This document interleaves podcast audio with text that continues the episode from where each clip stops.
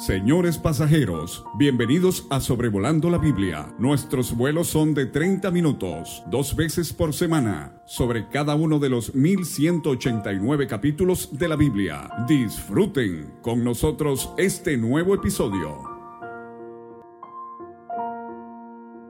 Hola a todos, estoy muy contento de que hemos eh, reiniciado sobrevolando la Biblia después de un descanso de un par de meses. Estoy muy contento en poder compartir con ustedes otra vez la palabra de Dios capítulo por capítulo junto con mi Padre. Estoy muy agradecido con la ayuda que Dios le dio en ese primer episodio de esta nueva época, temporada en la que vamos a estar eh, continuando con este maravilloso estudio de la palabra de Dios.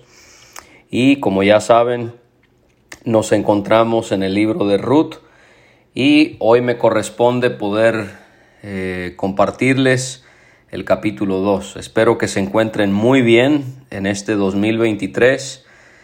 Espero que sigan con mucho ánimo, con mucho deseo de servirle a Dios, de glorificarle a Dios y también de aprender acerca de su palabra. Bueno, el capítulo 2 inicia explicándonos que Noemí tenía un pariente de su marido llamado Boaz. Y hay dos cosas aquí que nos deben llamar la atención. En primer lugar, que Boaz era pariente de Noemí y que él era un hombre rico. Esto debe llamarnos la atención por la forma en la que se desarrollará la historia de este libro. La palabra rico en hebreo describe a alguien que es fuerte y poderoso. Vos, él era nieto de Naasón, príncipe de Judá. Esta palabra rico en hebreo también puede describir a un noble o a un guerrero. Y el hecho de que él era familia de Elimelech y el hecho de que él era rico eh, le va a permitir al final de este libro redimir a Ruth y así cumplir con la ley de levirato. Entonces, este, aquí encontramos dos de los tres requisitos para poder redimir a alguien. Ser familia, ser rico, tener los medios para hacerlo. Y número tres, faltaría el tercer requisito, que sería desear redimir a la persona. Y entonces vamos a ver al final de esta preciosa historia de amor que Boaz termina decidiendo que él va a redimir a Ruth. Este nombre de Boaz eh, tiene distintos significados. Puede significar fugacidad o brevedad, rapidez. También puede significar vigoroso, fuerte en espíritu, algunos han pensado que es la abreviación de otro nombre que significa en la fuerza de Jehová confiaré. Aparte de su mención aquí en este libro de Ruth, Boaz, su nombre es mencionado en cuanto a su genealogía, que es sumamente importante. Este es solo un ejemplo de lo importante que es estudiar las genealogías en la Biblia. Eh, vamos a ver su genealogía eh, al final de este libro. Eh, también podemos ver su genealogía mencionada en el primer libro de Crónicas, capítulo 2, versículos 11 y 12. también en el Nuevo Testamento podemos leer acerca de su, de su genealogía. Y es muy importante porque siempre nos están llevando hacia la venida del Mesías, de nuestro Salvador.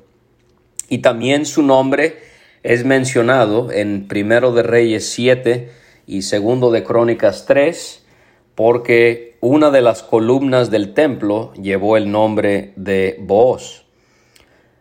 El hecho de que él era un hombre rico, quiero notar, esto muestra de que Dios recompensa a los que le agradan, aún en tiempos difíciles. Esto ya se nos explicó muy claramente en el capítulo 1 y le doy gracias a Dios por la ayuda que Dios dio para iniciar también eh, este libro en la palabra de Dios.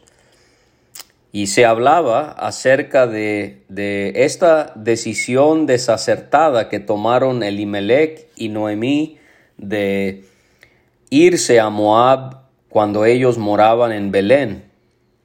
Y ahora vemos aquí en Booz el ejemplo de alguien que se quedó en Belén y que Dios le bendijo, él le, le recompensó por confiar en él, por no dejar la tierra que Dios les había dado. Ya sea que eh, Noemí y Elimelech se fueron porque había esa hambre y no tenían sustento, o ya sea que eran ricos pero tenían miedo de que iban a ser despojados de sus bienes en esos tiempos de gran necesidad, Elimelech y Noemí no confiaron en Dios.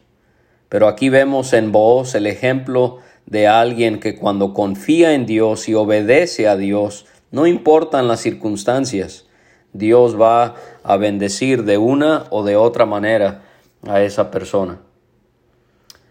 Ahora leemos que en el versículo 2 que Ruth la moabita le dijo a Noemí, Te ruego que me dejes ir al campo y recogeré espigas en pos de aquel a cuyos ojos hallaré, hallaré gracia.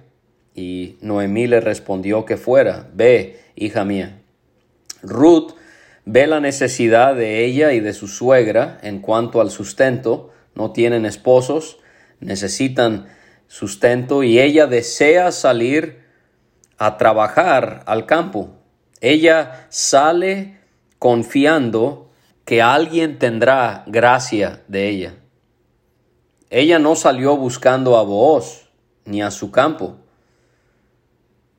En el versículo 19, Noemí le pregunta a Ruth dónde había espigado. Esto hace ver que no sabían a cuál campo iba a ir a, trabajar o si iba a encontrar trabajo. Ellas estaban confiando en que Dios les iba a guiar a un lugar, a un campo donde Ruth pudiese trabajar. Cuando habla de gracia, lo vamos a encontrar más adelante en el versículo 10, pero esta palabra tan hermosa en la Biblia, gracia, que significa favor o aceptación, y aquí, al pensar en Ruth eh, depositando su confianza en Dios, que alguien iba a tener gracia de ella y le iba a dar empleo, pudiera hacernos pensar en nosotros como cristianos, dependiendo de la gracia de nuestro Señor Jesucristo en todo lo que hacemos para nuestro gran Dios. Y entonces Ruth, ella fue y llegó y espigó en el campo en pos de los segadores. Y aconteció que aquella parte del campo era de quién? De Booz, el cual era de la familia de Elimelech. En la providencia de Dios, esta palabra se mencionó en el episodio pasado, en la providencia de Dios, de entre todos los campos en Belén, aunque quizás no eran muchos porque Belén era un lugar pequeño, pero aún así es increíble que Ruth llega al campo de Boaz. Y vemos que otra vez se enfatiza aquí que Boaz era familia de Elimelech. Eso es muy importante para la, la narración de este libro. Pensemos por unos momentos, hermanos y hermanas, en en la palabra providencia. No es una palabra que va a encontrar en la Biblia, pero es absolutamente claro que la providencia de Dios es algo que existe Casi que no podemos leer una página de la Biblia sin ver un ejemplo de, de esto. ¿Qué es la providencia de Dios? Bueno, alguien ha definido la providencia de Dios como el gobierno de Dios, por el cual Él con sabiduría y amor cuida y dirige todas las cosas en el universo. La doctrina de la providencia divina afirma que Dios tiene el control completo de todas las cosas. Eso quizás nos pudiera ayudar a entender lo que es la providencia. Agustín, él escribió, confía el pasado a la misericordia de Dios, el presente al amor de Dios y el futuro a la providencia de Dios.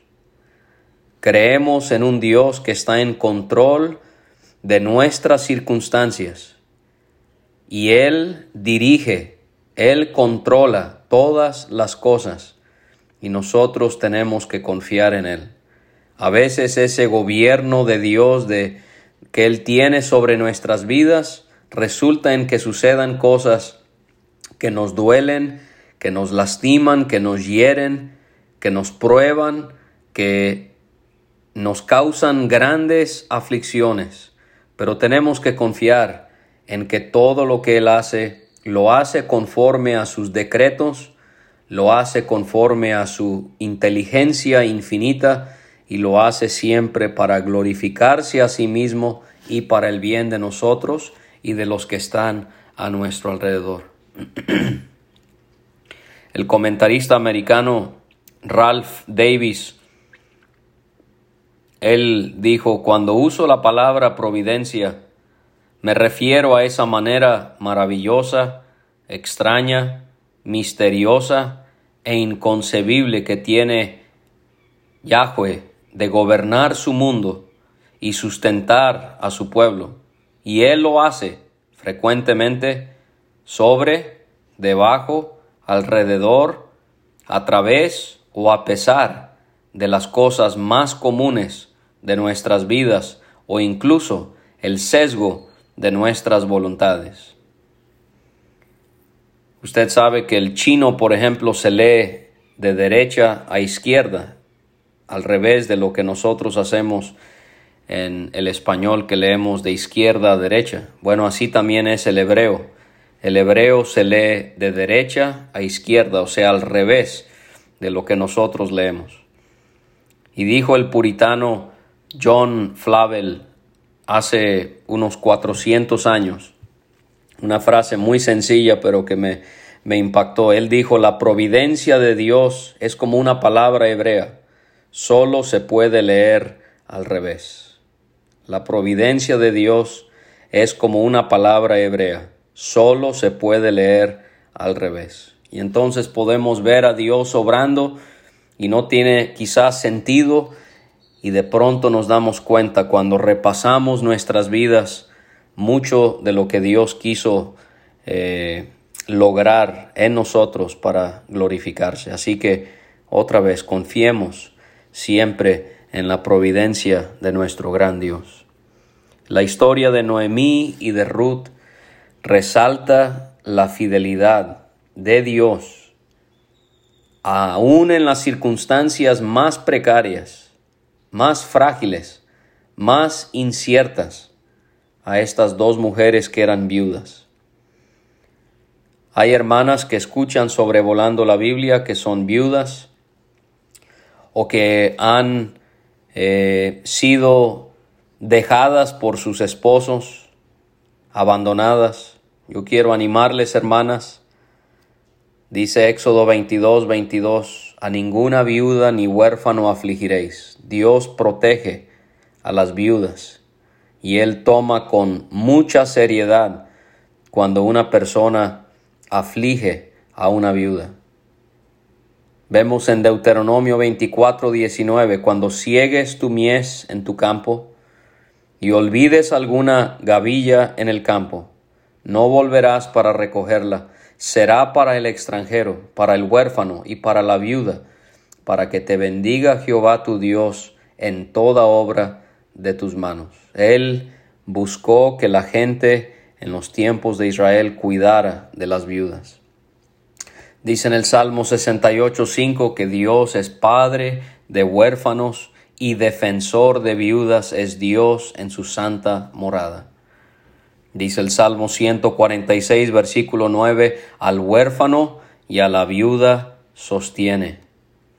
Dice en Proverbios 15:25, Jehová asolará la casa de los soberbios, pero afirmará la heredad de la viuda. Dios tiene cuidado de ustedes.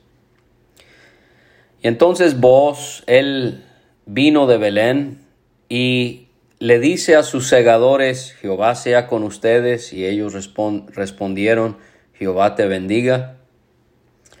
Eh, Vos aquí podemos verlo siendo un gran ejemplo de lo que debe ser un patrón cristiano. Vos y la relación que tiene con sus segadores.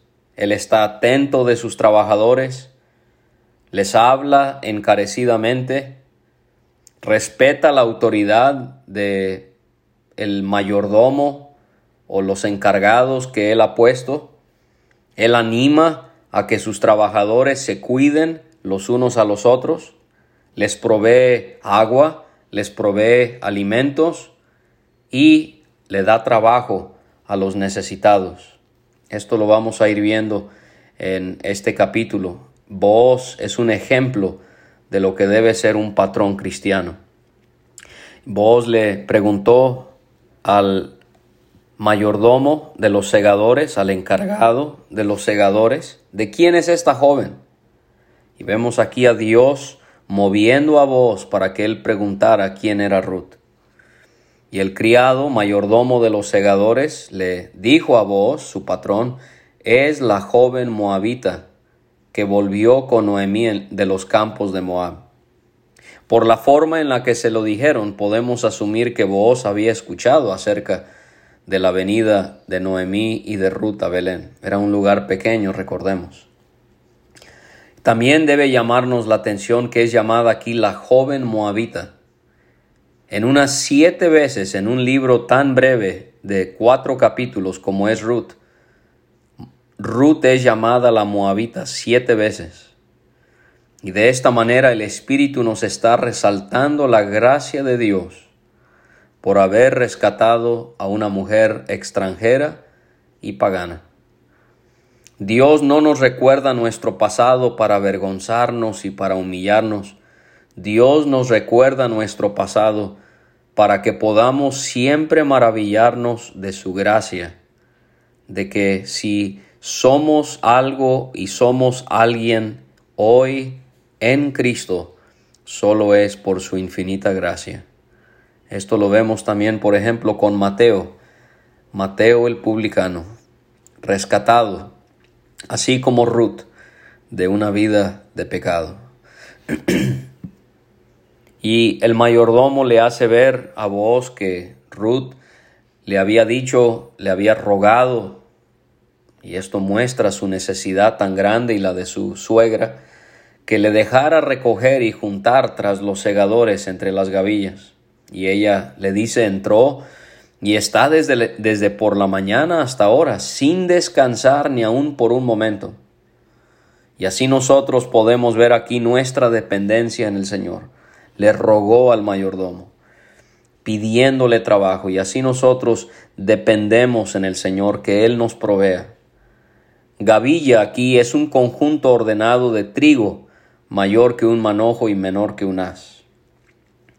Vos escucha esto acerca de Ruth y le dice a Ruth, oye hija mía, no vayas a espigar a otro campo ni pases de aquí, y aquí estarás junto a mis criadas.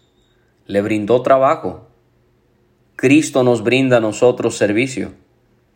Le brindó compañía, porque le pidió a Ruth que ella estuviese junto a sus criadas, y así el Señor, Él nos brinda hermanos y hermanas en Cristo, en Él, que pertenecen a la familia de Dios. Le dice, mira bien el campo que sieguen y síguelas, porque yo he mandado a los criados que no te molesten. Cuando tengas sed, ve a las vasijas y bebe del agua que sacan los criados. Vos también le brindó a, a Ruth protección. Así el Señor nos, nos brinda refugio. Vos le brindó también a Ruth paz. Así también el Señor nos da a nosotros esa paz que sobrepasa todo entendimiento. También le brindó refrigerio porque le ofreció agua. Y así el Señor Jesucristo, Él ha quitado nuestra sed y Él nos da refrigerio cuando nos sentimos sedientos por ese sol abrasador de las aflicciones que puede descender sobre nosotros. Este es uno de mis versículos favoritos en la Biblia. Versículo 10. Ella entonces, bajando su rostro, se inclinó a tierra y le dijo, ¿por qué he hallado gracia en tus ojos para que me reconozcas siendo yo extranjera?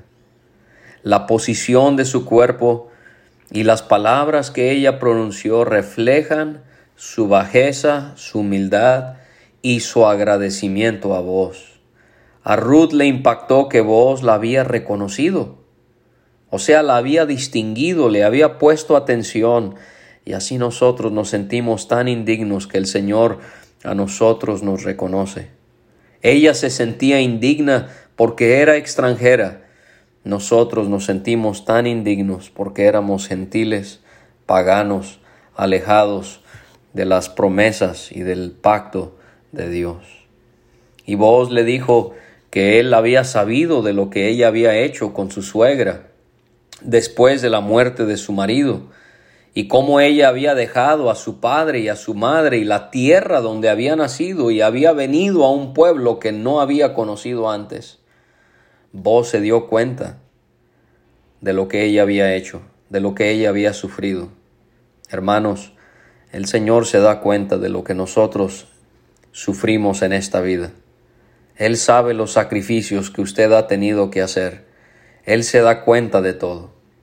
Y le dice estas hermosas palabras en el 12, Jehová recompense tu obra y tu remuneración, tu salario, es esa palabra en hebreo, sea cumplida o sea completa de parte de Jehová, Dios de Israel. O sea, Dios te va a recompensar, Dios te va a remunerar, Ruth. Ese es el Dios a quien servimos, hermanos. Él es el Dios que toma nota de lo que hacemos y nos recompensa y nos remunera. Pero qué precioso es lo que dice vos, bajo cuyas alas has venido a refugiarte. Ella, él, perdón, identificó que Ruth se había refugiado bajo las alas de Dios.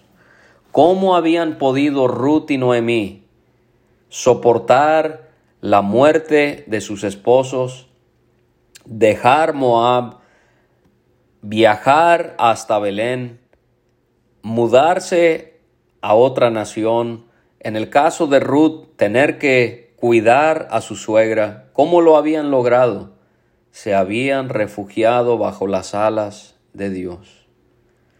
Así nosotros también debemos hacer. Salmo 36, 7, cuán preciosa, oh Dios, es tu misericordia. Por eso los hijos de los hombres se amparan bajo la sombra de tus alas. Salmo 57, 1, ten misericordia de mí. Oh Dios, ten misericordia de mí, porque en ti ha confiado mi alma y en la sombra de tus alas me ampararé hasta que pasen los quebrantos. Salmo 61, 4, yo habitaré en tu tabernáculo para siempre, estaré seguro bajo la cubierta de tus alas.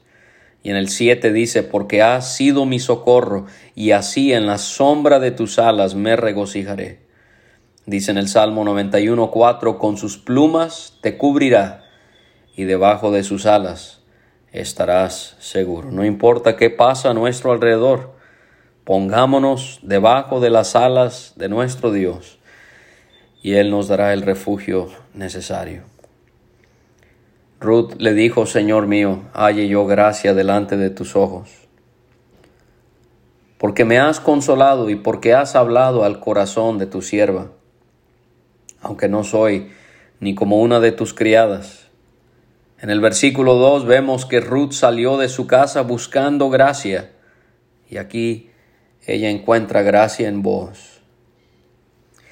Me llama también mucho la atención que Ruth, aunque quizás no sabía el pasado de vos, ella sintió que vos le había hablado a su corazón. ¿Por qué podía vos hablarle a su corazón? ¿Quién era la madre de vos? Rahab. Mateo 1, versículo 5 nos hace ver esto. Rahab era la madre de vos. Vos sabía lo que era criarse en un hogar donde su madre había sido una gentil, idólatra y prostituta. Vos entendía lo que era para Ruth todo lo que ella había vivido hasta ese momento. Hermanos, el Señor, Él se compadece de nosotros porque sabe exactamente cómo es que nosotros somos probados y, y, tentados. Porque Dios fue manifestado en carne y en esta tierra Él también fue probado y tentado. Y de esa manera Él habla a nuestro corazón. Cuando Él nos habla, en su palabra sabemos que Él sabe exactamente el dolor que conllevan las aflicciones de esta vida presente que tenemos. Vos también llega la hora de comer y le dice a Ruth, ven aquí, come del pan y moja tu bocado en el vinagre. O sea, le dio sustento.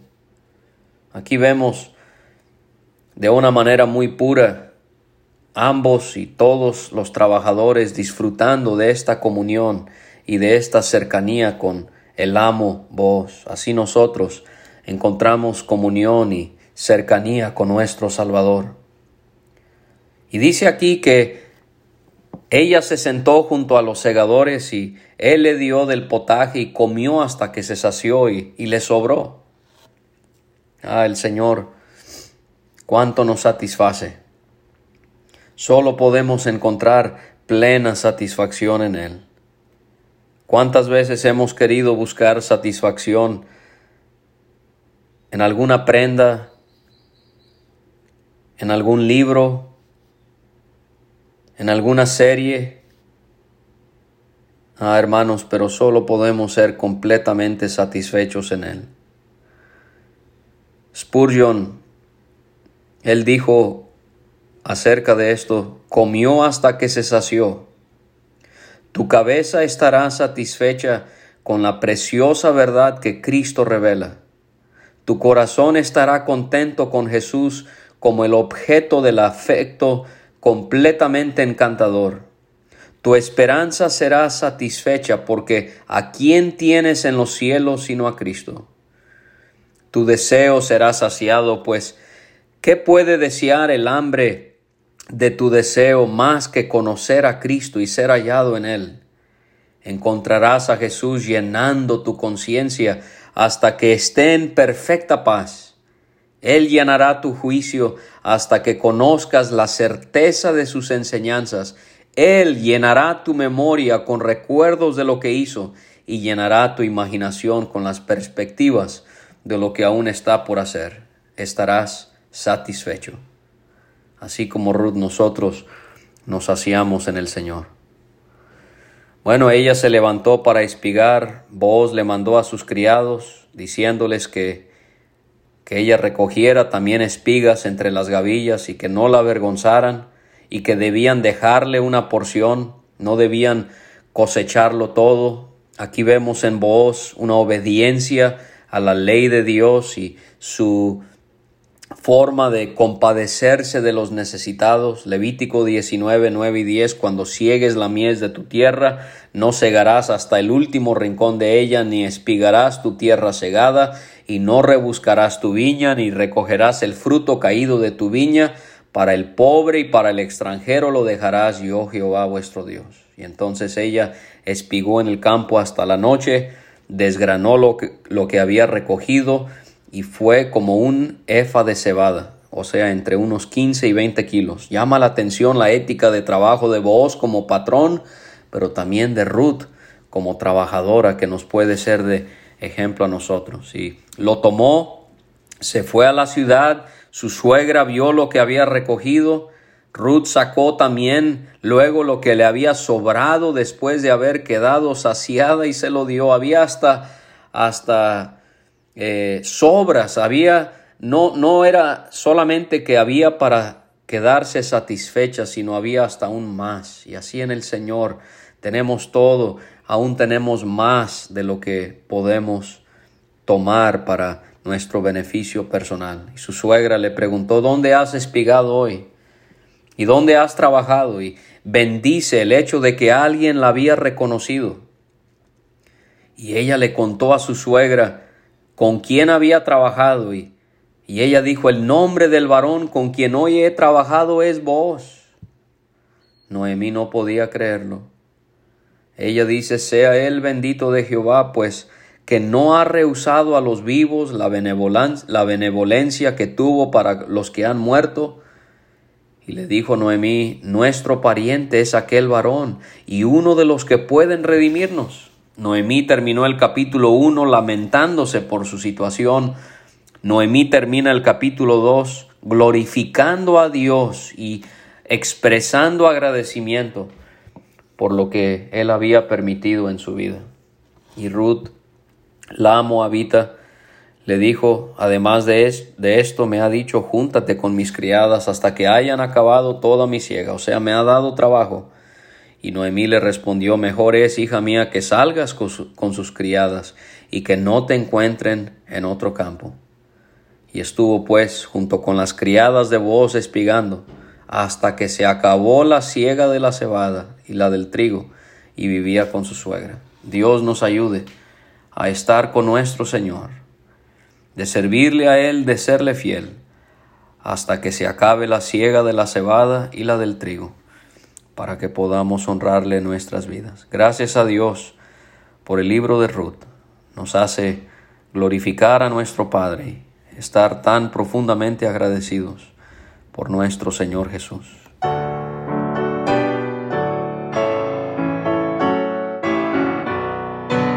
Muchas gracias por escuchar. Puede conseguir todos los episodios de Sobrevolando la Biblia en aplicaciones de podcast como Spotify o Pocket Cast para recibir dos audios por semana a su WhatsApp. Envíe un mensaje al más 52 322 349 2258 y no olvide añadir este número a sus contactos. Hasta la próxima.